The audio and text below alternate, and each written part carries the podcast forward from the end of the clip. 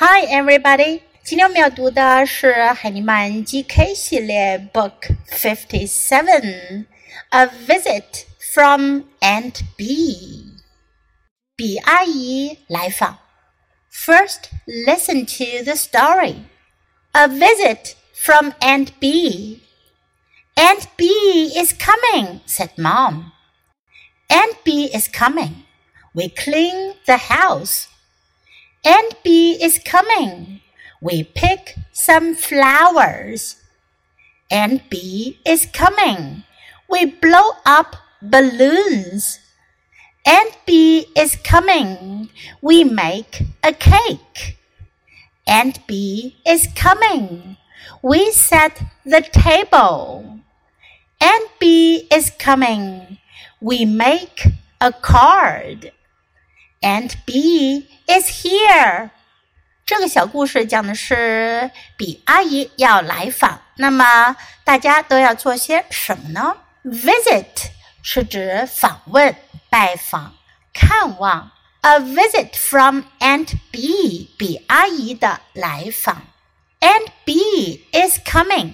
如果说谁谁谁 is coming，表明要来了。Is coming，要做什么呢 Aunt B is coming. We clean the house. Clean the house.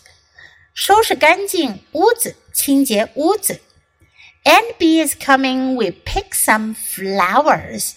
摘一些花朵。他们家自己家有 garden，有花园，所以呢可以自己采摘一些花朵。Aunt B is coming. We blow up balloons. 我们要吹气球，blow up balloons.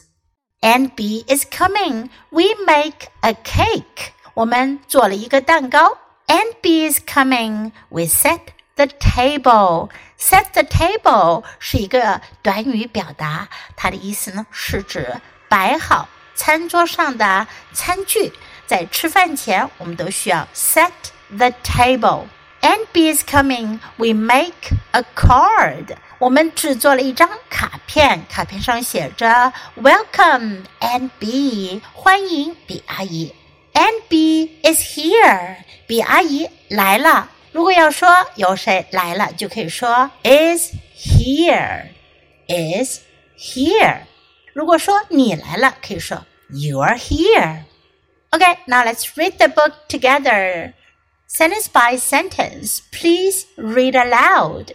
A visit from Aunt B. Aunt B is coming, said Mom. Aunt B is coming. We clean the house. Aunt B is coming. We pick some flowers.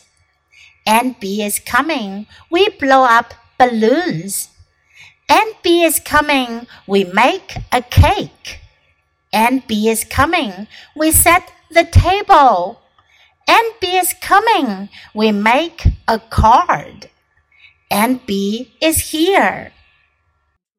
这本书我们就读到这里，别忘了要继续练习反复朗读，直到你熟练掌握哦。Until next time, goodbye.